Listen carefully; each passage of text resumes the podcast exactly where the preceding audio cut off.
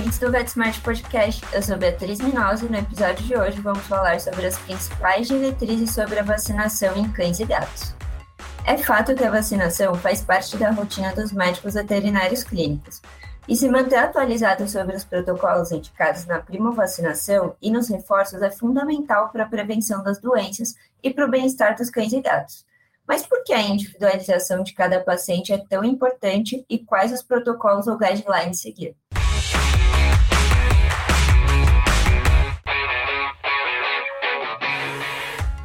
Para responder essa questão e esclarecer alguns pontos acerca da vacinação de pets, vamos bater um papo com a doutora Maria Alessandra Del Bairro, a Malê, que, como a maioria dos nossos ouvintes já sabe, é graduada em Medicina Veterinária pela USP, com residência em Clínica de Pequenos Animais e mestrado em Clínica Veterinária também pela USP, com vasta experiência na área de Medicina Veterinária e ênfase em Clínica e Cirurgia de Pequenos Animais, particularmente com a espécie felina. Olá, Malê, seja muito bem-vinda mais uma vez ao VetSmart. Oi, meu amor, tudo bom? Como é que você tá? Que prazer ter a Bia aqui comigo hoje, hein? Estreia aqui comigo no podcast da VetSmart. Mais um prazer aqui estar tá conversando com esse público maravilhoso e sempre falando de assuntos tão relevantes, né? É isso mesmo, Ale. O prazer é meu aí de estrear com essa peça, né? Figurando aí da veterinária. Fico muito feliz e honrada. Malê, recentemente foi noticiado que um filhote de cão SRD foi mordido por um morcego que portava o vírus da raiva no interior do estado de São Paulo. A vacinação anual é obrigatória por lei, mas a partir de qual idade um filhote pode ser vacinado contra a raiva?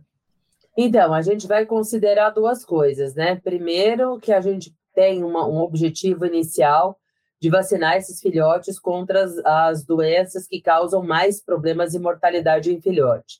E segundo, que muitas mães são vacinadas, então elas vão transferir anticorpos contra o vírus da raiva pelo colostro, que é aquela primeira mamada que os filhotes fazem nas primeiras 24 horas.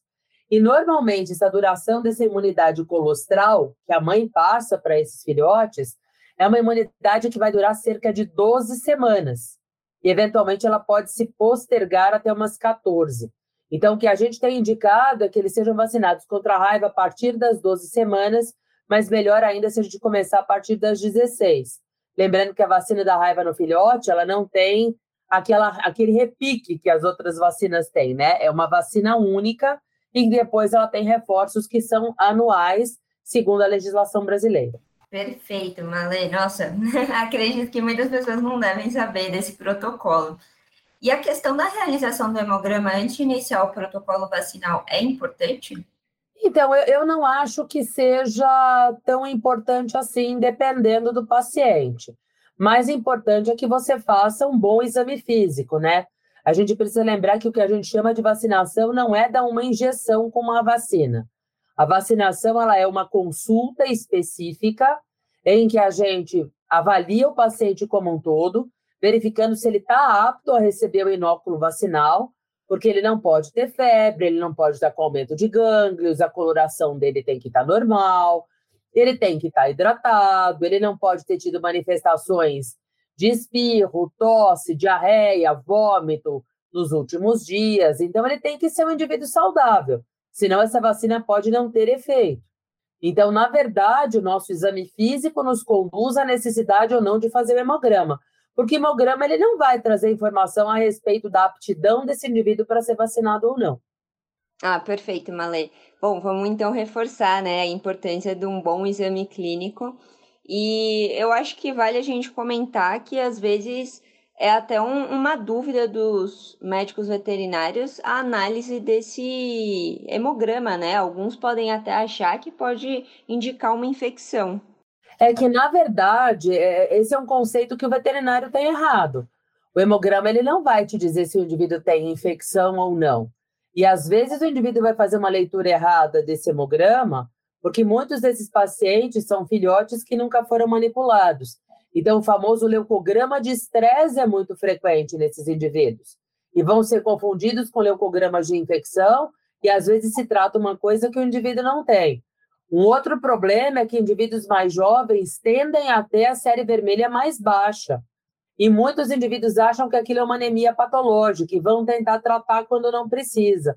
Então, na verdade, é, eu não vejo com olhos tão bons a necessidade de fazer um hemograma pré-vacinal no indivíduo que seja jovem. Eu acho que o seu exame físico ele acaba sendo mais importante e se fizer o hemograma ancorado no exame físico para interpretar melhor os resultados. Ah, perfeito, Malé. Acho que é super importante você ter comentado essas especificações dos exames nos filhotes, porque com certeza pode trazer interpretações errôneas, né? E até encaminhamentos não necessários, né? Ou retardamento do próprio protocolo vacinal, né? Com certeza, sem dúvida. Bom, e considerando que a gente comentou sobre a vacina da raiva, é considerado ideal iniciar e terminar a vacinação dos filhotes em algum determinado tempo?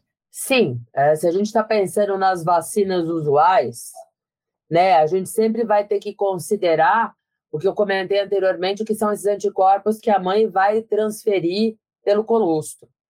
Né? Então a gente sabe que a duração da imunidade, desses, a duração dessa imunidade transferida pelo colostro, ela vai ser variável para cada agente. Então tem agentes que essa imunidade dura nove semanas, tem agentes que ela vai durar seis semanas, tem agente que ela vai durar 12 semanas, tem agente que ela vai durar 16 semanas. Então, por isso que os protocolos recomendam que a gente inicie a vacinação com seis ou oito semanas de idade, porque existem alguns agentes cuja imunidade se extingue com seis semanas a oito semanas, e a partir daí a gente repique três ou quatro semanas depois para uma segunda dose, porque daí a gente reforça essa primeira para quem já foi imunizado. De repente, a gente já começa a imunizar quem na primeira ainda tinha anticorpos maternos, mas agora na segunda não tem mais. E a gente faz uma terceira para carimbar quem fez a segunda e para, na verdade, acabar coibindo quem tem imunidade mais duradoura. Então, por exemplo, se a gente pensar nos cães, anticorpos maternos contra sinomose vão durar de 9 a 12 semanas. Então, se você terminar um protocolo vacinal antes de 9 ou 12 semanas, você não protege contra a sinomose. E eu acho que também é uma mentalidade muito tacanha falar em terminar com 12 semanas, porque eu tenho um grupo da população que vai retardar, que vai terminar mais para frente. Então, eu acho que o ideal é a gente terminar além dessas 12 semanas para a sinomose. Parvovírus é que eu acho que é o nosso ponto mais crítico, né? É o nosso calcanhar de Aquiles porque a duração da imunidade contra parvovírus por anticorpos maternos dura em torno de 14 semanas. Então, por isso que o protocolo ideal é terminar a vacinação com 16 semanas. Protocolo mais bonito que fica é começar com 8, fazer intervalos de 4 semanas e terminar com 16, porque daí são três doses. 8 semanas, 12 semanas, 16 doses e encerra fazendo polivalente mais raiva. Uh, a gente pode começar com seis. Se começar com seis e fizer intervalo, intervalo de quarto, termina com 14. 25% dos animais não vão estar protegidos contra parvovírus. Talvez se requeira uma dose adicional, tá? E se começar antes das seis semanas e terminar antes, com certeza os animais eles vão precisar de quatro doses, a despeito do intervalo que será feito, porque a gente não vai bater nas 14 semanas nem por decreto.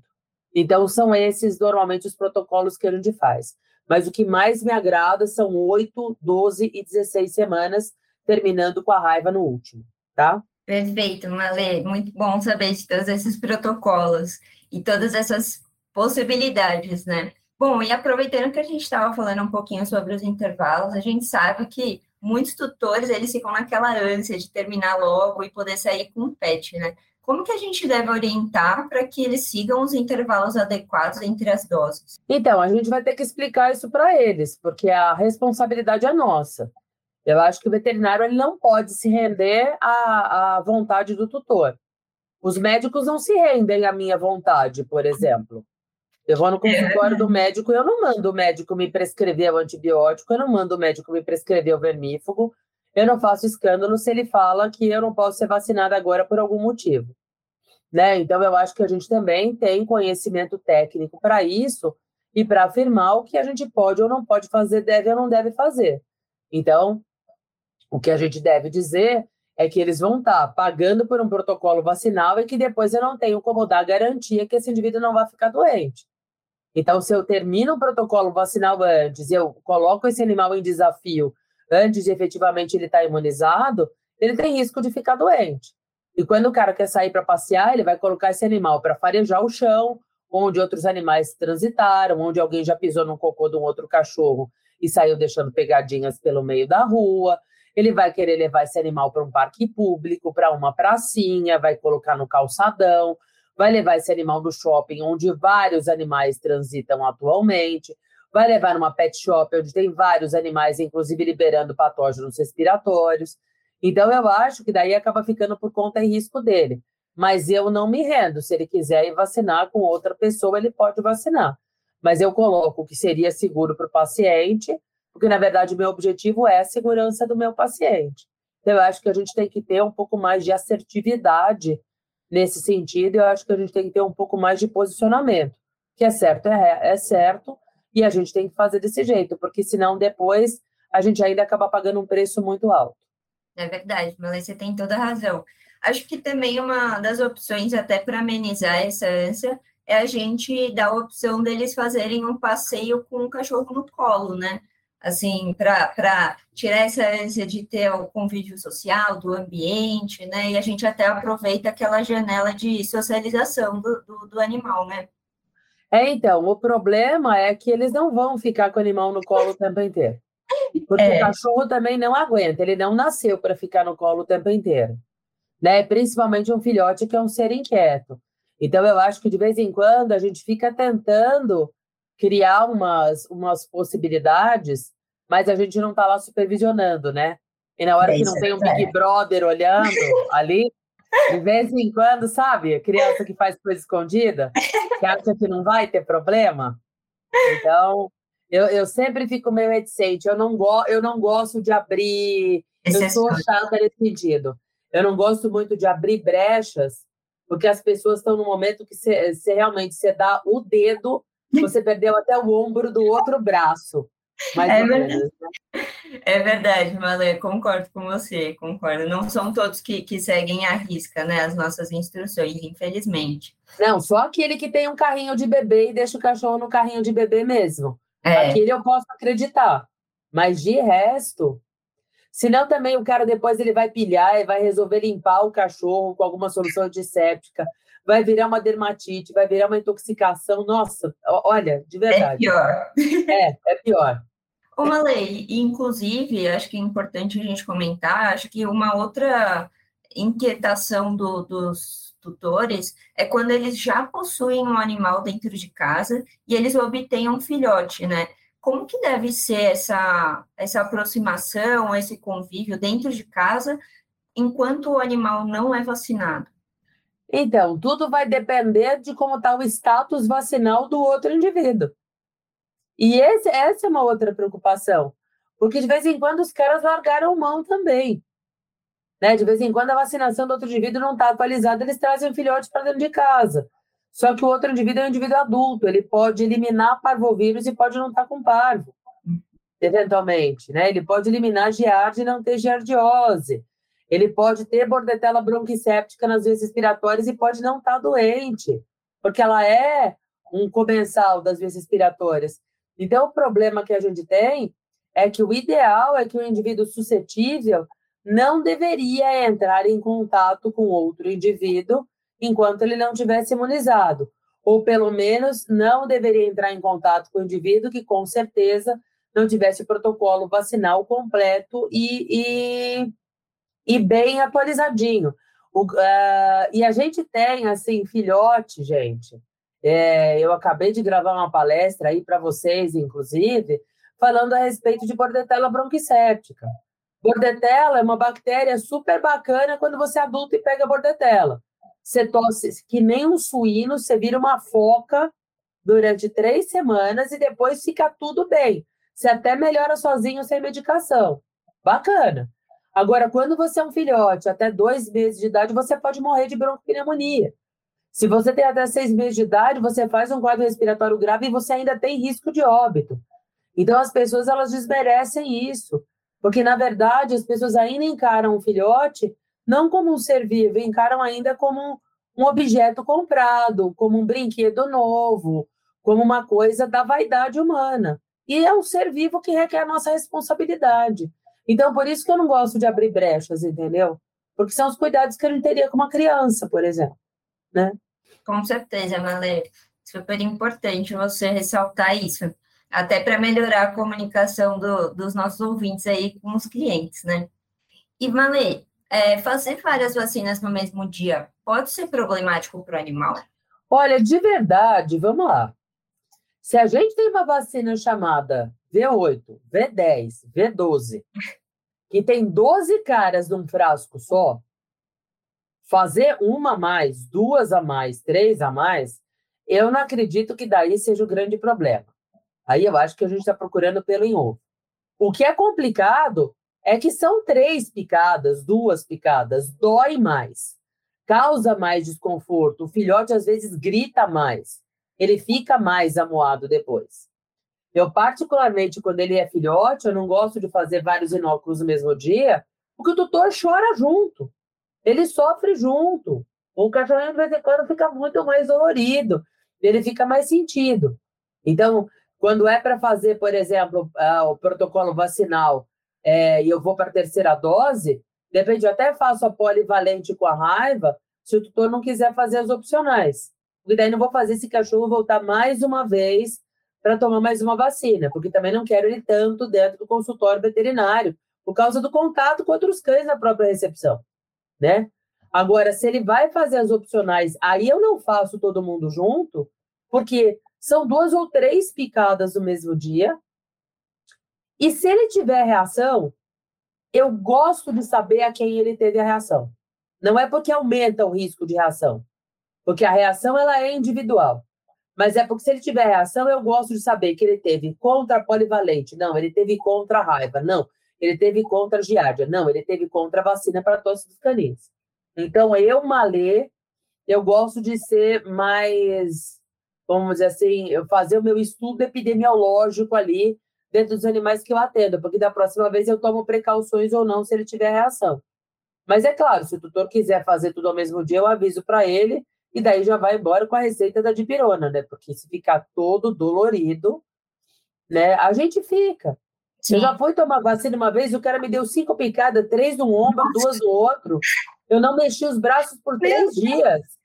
Assim, eu falei, gente, imagina quando a gente faz aquilo naqueles cachorrinhos que tem 900 gramas, né? Então, Nossa, sim, tá principalmente os menorzinhos, né? Principalmente quando você pensa num Spitz, um Chihuahua, um Pincher, um Poodle Toy, um Yorkshire, um Maltese. Eles ficam muito mais magoados. Tadinho, é. Aí a gente até pode até confundir esse ficar chateado por estar dolorido com uma possível reação, né? Não a gente, Sim. mas talvez o tutor, assim, fala, tá moado, tá assim. Mas é Sim, é porque eles fazem febre, coitados, né? Eles ficam largados. Eles estão com febre por causa de uma vacina e eles estão ali com dor por causa das 18 outras picadas que eles tomaram. Tadinho, sim, é, dá muita dor. Você tem razão, Ale. E em relação aos pets adultos, alguns defendem que o reforço anual a partir de uma certa idade deve ser conforme o estilo de vida que o animal leva. O que, que você acha sobre isso? Então, eu vou concordar, em parte. Eu vou concordar em parte. Por quê? Porque, mais uma vez, eu não boto minha mão no fogo por ninguém. O cara pode levar o melhor estilo de vida do mundo, ser o mais protegido do mundo. E de vez em quando o cara vai para um lugar e se encanta com um filhote e me traz um filhote para dentro de casa que não estava vacinado e que traz um patógeno e causa problema. Como tem gente que de vez em quando acha um cachorro atropelado no meio da rua, acha um cachorro atropelado na estrada, com o melhor coração do mundo, pega aquele cachorro, resgata e leva para dentro de casa. E de vez em quando aquele cachorro está eliminando, por exemplo, o vírus da sinomose. E eu falo isso porque eu já vi acontecer. Então, é, os piores quadros de sinomose em cães maduros, cães maduros, estou falando com cães com mais de 5, 7 anos de idade. Os piores quadros que eu vi na minha vida, e não era infecção crônica, era infecção aguda ativa mesmo aconteceram com cães de colegas veterinários que tinham parado de vacinar os seus cães, justamente por causa da, dessa história de achar que a imunidade ia ser uma imunidade mais duradoura e que no meio do caminho deu mal. Por quê? Porque o vírus bateu e a imunidade ela tinha cedido. E aí o que aconteceu? Você tem um paciente com mais idade, cardiopata desenvolvendo quadro respiratório. Paciente com mais idade que tem uma neoplasia, sei lá, em algum lugar e acaba desenvolvendo um quadro neurológico. Então, eu acho que a gente precisa tomar um pouco de cuidado. Né? Eu acho que é, não dá para ser antivac.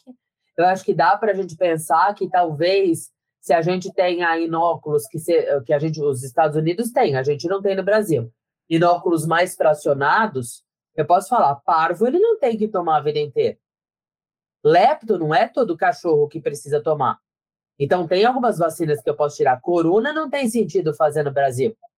Mas eu acho que sinomose seria uma vacina que eu testaria, mas eu também nem sei se o teste de anticorpos, na verdade, eu ainda tenho um pé atrás e simplesmente me dizer que ele tem anticorpos vai dizer que ele vai reagir quando ele for desafiado com uma, uma cepa, uma cepa natural, uma cepa selvagem, né? Porque o que está acontecendo é isso: você tem indivíduos vacinados que estão adquirindo sinomose ao longo do mundo inteiro com cepas mais novas, que uhum. são cepas mais virulentas.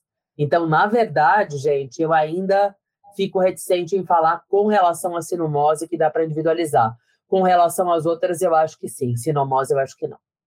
Entendi, legal. E raiva, raiva também não, pelo amor de Deus. Raiva não dá, raiva tem que vacinar. É importantíssimo, realmente. É bom a gente ressaltar aqui. E Malê, dentre as vacinas opcionais para os cães, quais você considera mais importantes e em quais e para quais situações você acha que elas se encaixam? Bom, bordetela, eu acho que na infância ela tem que ser feita, tá?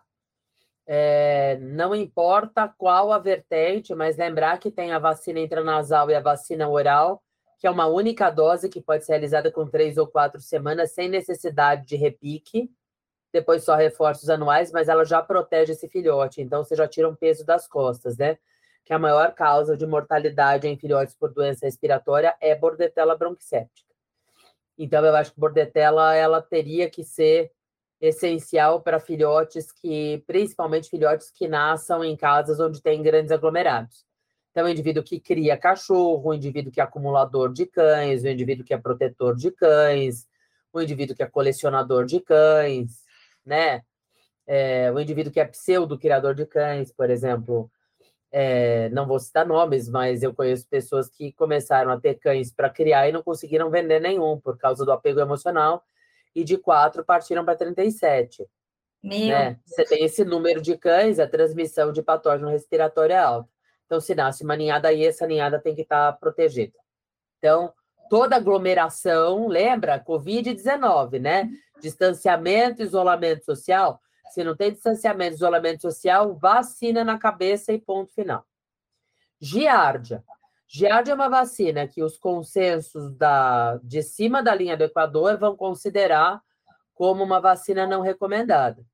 A nossa prevalência no Brasil é uma prevalência mais alta, é, tem um estudo feito na Argentina em 2016 bem interessante de cães e gatos vacinados com uma vacina oral, diminuindo a prevalência da giardia em crianças. É, as pessoas ficam rebatendo o potencial zoonótico, mas ele existe. Né? Tem muitos trabalhos realizados de 2016 para cá, mostrando que um dos biotipos mais prevalentes é aquele que é comutado entre cães, gatos e homem que é o tipo B, que é o genótipo B. Então, eu acho que a gente também tem que ter isso na cabeça, porque a gente, na verdade, não sabe quem foi, de quem foi para quem. Tem um estudo realizado no Brasil, sem dados publicados agora, que mostra também que indivíduos que moram na mesma casa, gatos com seres humanos, cães com seres humanos, cães com gatos, mas que existe correlação do biotipo que está no homem com o biotipo que estava no animal doméstico dele. Então, a gente não vai desmerecer isso também. E a gente vai lembrar que a giardia tem um portador que contamina muito o ambiente e que favorece a infecção de outros indivíduos e que, apesar da maior parte serem indivíduos assintomáticos, o cara que fica doente, ele fica doente. Né? Ele tem uma diarreia que é chata de tratar e que depois, se o ambiente está contaminado, é difícil limpar o ambiente. E o objetivo da vacina seria evitar a transmissão interespecífica, a transmissão é, intraespecífica e também diminuir a contaminação ambiental. Ou seja, num grupo de cães, eu diminuo a transmissão entre eles. Se eu tenho cães e gatos, se eu tenho cães e homens, é, eu diminuo a transmissão entre eles e também diminuir a quantidade de cistos que ficam no ambiente. E os trabalhos que foram realizados e que mostram que a vacina faz isso, eles não foram colocados nos guidelines internacionais que contraindicam a vacina. Então, eu acho que esse é um cuidado que a gente tem que ter. Na verdade, eu nem entendo porque colocaram um trabalho que fala de tratamento é, com a vacina, sendo que o objetivo da vacina não é tratamento. Então, eu acho que é, a gente tem que ter um olhar diferente aqui no Brasil. Nós temos uma situação epidemiológica diferente do que tem a América do Norte. Eu acho que nós temos trabalhos mais novos mostrando potencial zoonótico, mostrando que a vacina beneficia o indivíduo humano, inclusive trabalhos feitos fora do, fora do Brasil. Então, eu acho que agora é o momento que a gente precisa pensar que talvez o nosso papel seja utilizá-la. Para quem?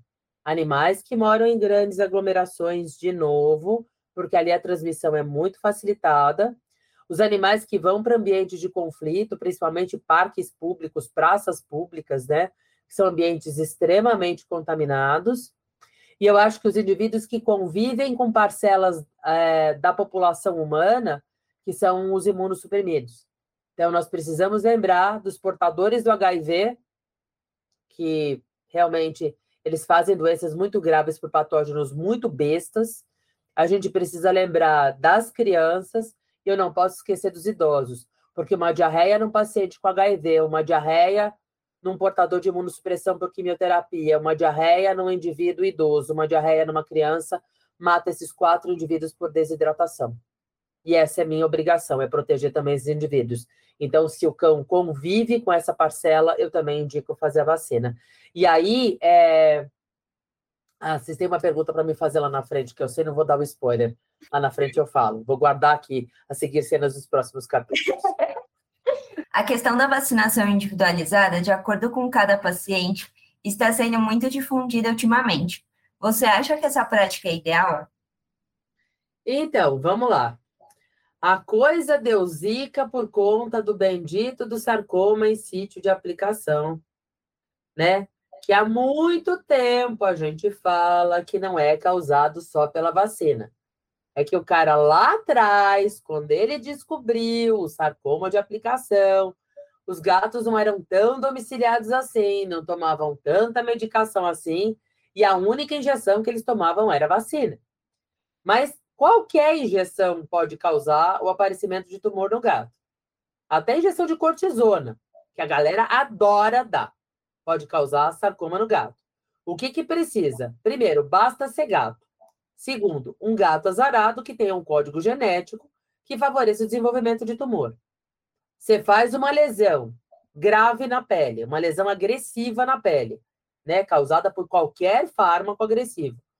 É, num paciente que tem uma genética que favoreça o desenvolvimento de tumor, a gente juntou A com B e a gente conseguiu fazer uma conta bonitinha.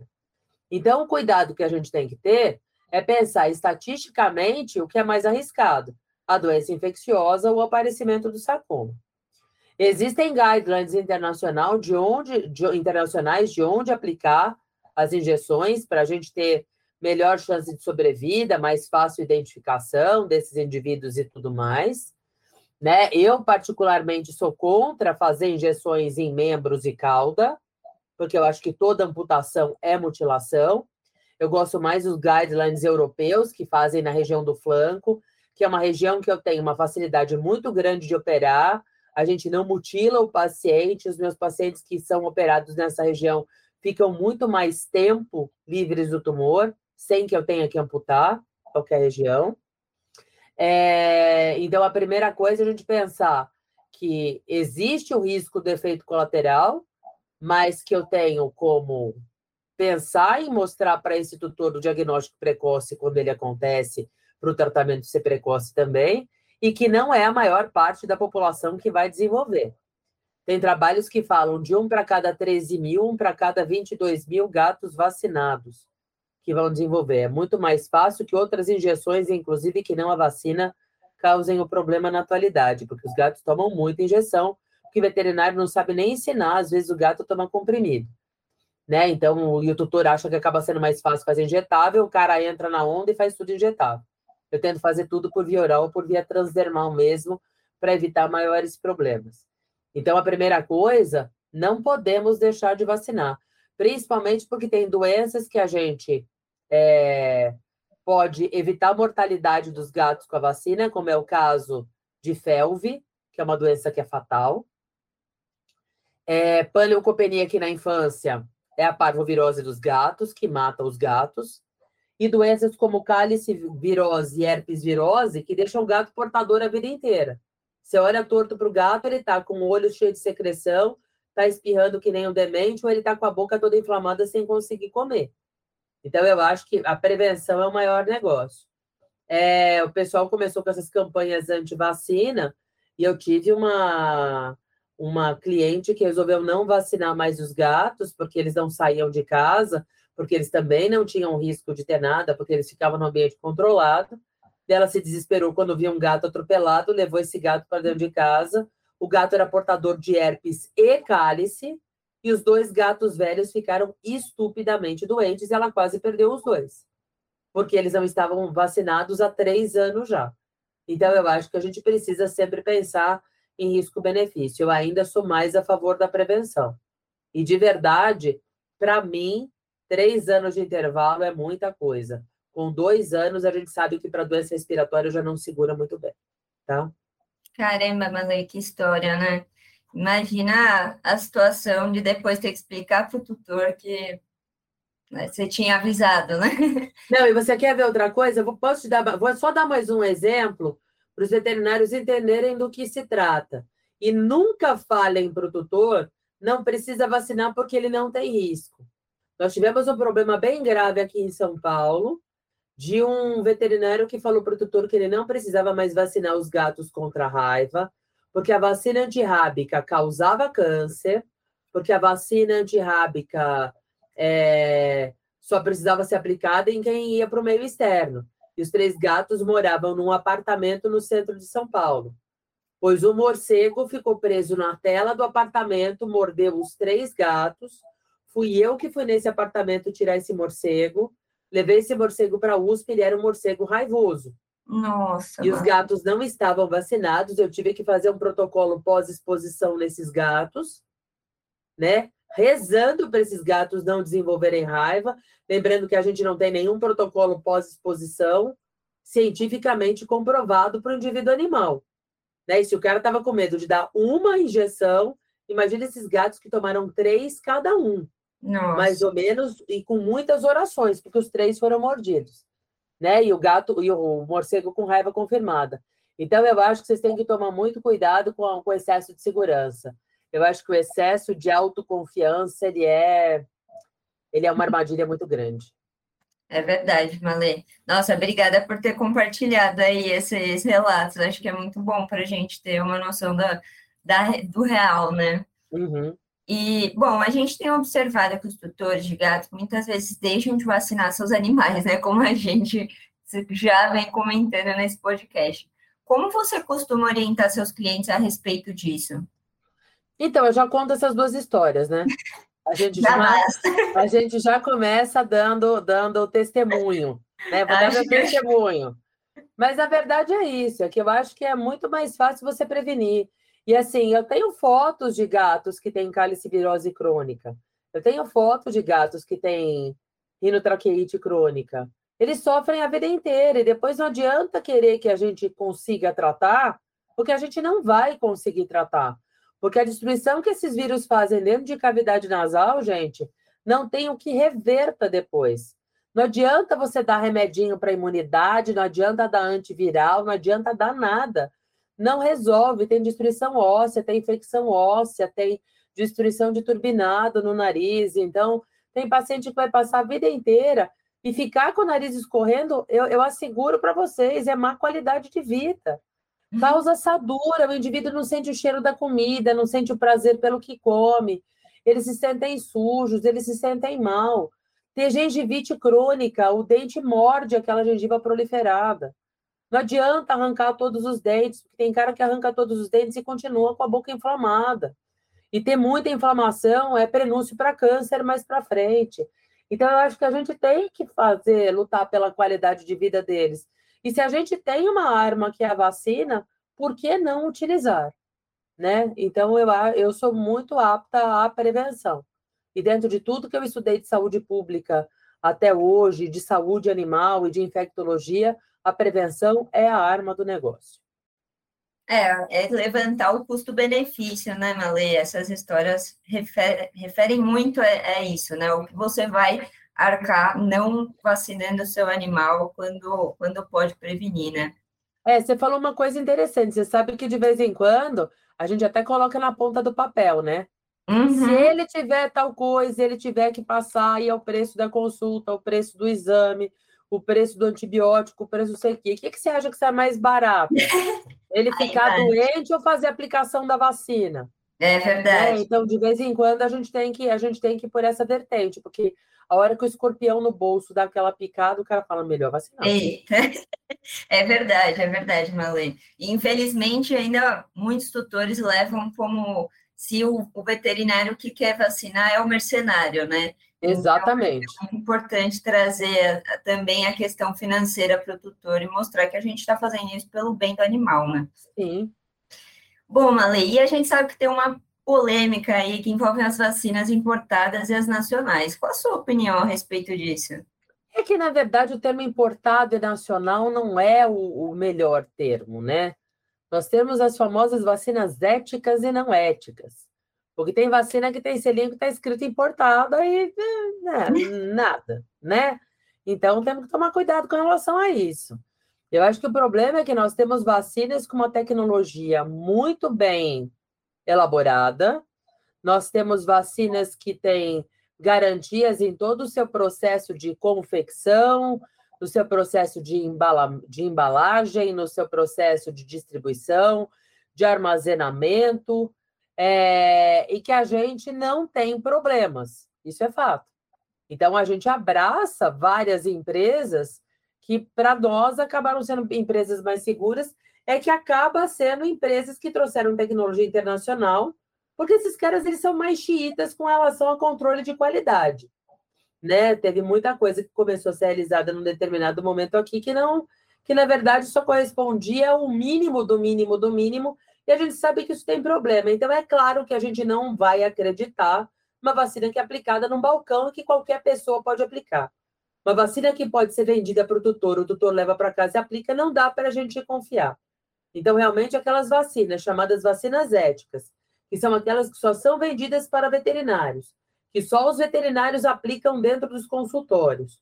Quando eles examinam os pacientes e veem que os pacientes estão aptos para receber, são aquelas vacinas que a gente acaba tendo maior confiança. E vou dizer para você, agora eu vou dizer mais mesmo. Hum. Eu tenho uma experiência no meu período de docência, que foi um período que se estendeu de 2006 a 2020, com animais que eu atendia com parvovirose e sinomose dentro da universidade.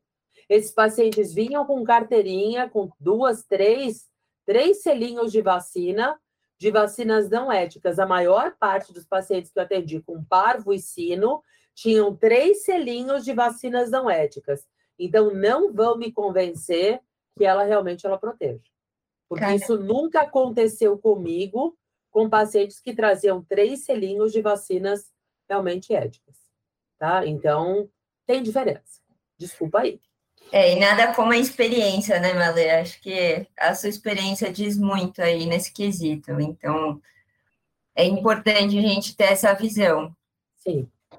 Bom, estamos chegando ao final do nosso podcast, Malê, infelizmente. Eu gostei muito de estar aqui com você. E, antes de finalizar, eu gostaria de fazer uma última pergunta. Pensando em dicas para os nossos ouvintes, quais guidelines você recomendaria para a instituição dos protocolos vacinais na rotina? Então, a gente tem vários, né? A gente tem é, os guidelines do ASAVA, a gente tem os guidelines do Colavac, a gente tem guidelines da Associação Americana de Hospitais, né? Do AHA. Eu, particularmente, gostei muito de uma colocação que foi feita da, da, do ARRA, dos guidelines do ARRA, porque eles colocam para a gente que, assim, mesmo quando vocês lidam com as vacinas que são vacinas opcionais, que elas podem ser opcionais quando você pensa olhando num horizonte muito amplo, mas que para cada indivíduo tem opcionais que elas podem se tornar essenciais, de acordo com o estilo de vida porque daí bate com aquilo que a gente estava falando antes de protocolo individualizado, né? Então, eu realmente, assim, eu acho que todos eles têm coisas muito parecidas, existem poucas divergências de conceitos ou de ideias. Eu acho que a maior divergência que a gente tem é com relação à vacina da giardia mesmo, né? É... Mas é, o conceito, mais ou menos, ele se mantém de que nós temos que proteger esse indivíduo na primeira infância, porque é o momento de maior impacto, é o momento de maturação do sistema imune, é o momento que você prepara o indivíduo para a vida inteira, você programa a vida inteira do indivíduo pelo quanto você cuida dele na infância, então eu acho que isso é muito importante. É, tem que fazer um reforço depois daquela, daquele primeiro booster, que a gente faz aquelas três primeiras doses, entre seis meses e um ano, depois desse momento, né? Então, tem indivíduos que agora recomendam que a gente faça com seis meses, tem indivíduos que preferem fazer quando faz o aniversário. Então, como a gente ainda não tem um trabalho sedimentado para dizer qual que é melhor que o outro, a gente ainda tem essa variação, mas lembrando que essa vacina ela vai fechar aquele pacotinho inicial, ela não é um reforço, ela sela aquele pacote inicial, e que a partir daí, anualmente, a gente vai fazer de acordo com as necessidades de cada um. O Brasil ainda é muito escasso em variedades de produtos vacinais no mercado, em que eu posso oferecer para o indivíduo uma individualização plena. Você só vai tomar essa, essa, essa, essa, essa, essa, essas eu quero tirar. Porque a gente tem um pacote combo fechado e a gente tem algumas empresas de vacina que vendem para a gente pacotes mais diferenciados. Mas a gente ainda não tem uma variação tão grande no mercado que eu tenho uma univalente, uma bivalente, uma trivalente, uma tetravalente para eu poder ir selecionando, né? E poder fazer o pool individual para cada indivíduo. Então, eu acho que isso atrapalha um pouco, mas já dá para a gente fazer para vários pacientes, né? Tanto que tem pacientes que tomam leptospirose a cada seis meses, tem paciente que só toma na vacinação anual. Tem paciente que nunca toma giardia, tem paciente que toma sempre. Tem paciente que nunca tomou tosse dos canis e nunca teve nada, tem paciente que, coitado, já cesarou algumas vezes na vida. Então, a gente tem como fazer isso. Então, realmente, eu acho que a gente tem que ler esses guidelines para a gente entender como a coisa funciona e, a partir daí, a gente utilizar a nossa massa cinzenta e para cada paciente construir o protocolo. A única coisa que me deixa temerosa é porque o leigo não entende isso. E a hora que o leigo vai discutir, ele foi no veterinário que fez 11 vacinas para o cachorro dele, ele vai no outro que prescreve três, ele vai desmerecer um ou outro, e talvez nenhum dos dois mereçam esse desmerecimento. Talvez nenhum dos dois mereça o demérito, porque existem mentalidades diferentes.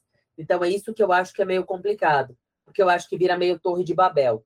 Então, eu acho que, como a, a gente ainda não tem tanta sofisticação para isso, eu acho que a gente ainda tem que andar num protocolo um pouco mais quadrado entre nós, com algumas variações sobre o tema com relação aos opcionais, eu acho que à medida que a gente for ganhando mais entendimento e toda essa coisa antivac que foi instituída nos últimos anos começar a se diluir, que a gente também precisa cuidar das crianças com poliomielite, com sarampo e tudo mais, eu acho que daí a gente consegue fazer essa individualização de protocolos de uma forma melhor. Mas eu acho que é o caminho, sim, tá? Ah, perfeito, Malê. Eu acho que também é importante a gente sempre ter uma comunicação muito boa com o nosso cliente, mostrar o porquê que a gente está vacinando, né? Trazer o, um pouco do nosso raciocínio para aquela situação, para que ele também não entenda que a gente está vacinando pela vacinação por si. Então, a gente está considerando um histórico, a gente está considerando a saúde do animal, a gente está considerando todo um, um contexto, né? Uhum, com certeza. Bom, acho que é isso, Malé. Eu agradeço imensamente sua presença, é sempre muito agradável ter você aqui com a gente. Eu aprendo horrores, sempre trazendo aí coisas super atuais. Bom, e é natural que a gente tem que se manter muito bem informado e atualizado, principalmente sobre a vacinação dos pets, porque, como você disse, a gente ainda está muito à mercê do mercado, a gente, né, tem muitas variações, tem a questão dos tutores, como eles interpretam, e por ser uma prática muito fundamental na promoção de saúde e bem-estar dos nossos pacientes, né? Então, eu só tenho a agradecer aí pela essa aula que você deu para gente. Olha, fiquei muito feliz mais uma vez. Para mim, mais uma vez, foi muito prazeroso. E maravilha poder interagir com você, Bia. Sempre é. tão querida. Foi uma felicidade dupla para mim hoje aqui. Ah, obrigada, Malêcia. É um amor. A gente que agradece aí. Muito obrigada mais uma vez, pessoal. Um beijo para todos e até uma próxima aventura aí, né? Com certeza, Malê. Um beijo, pessoal. Tchau, tchau.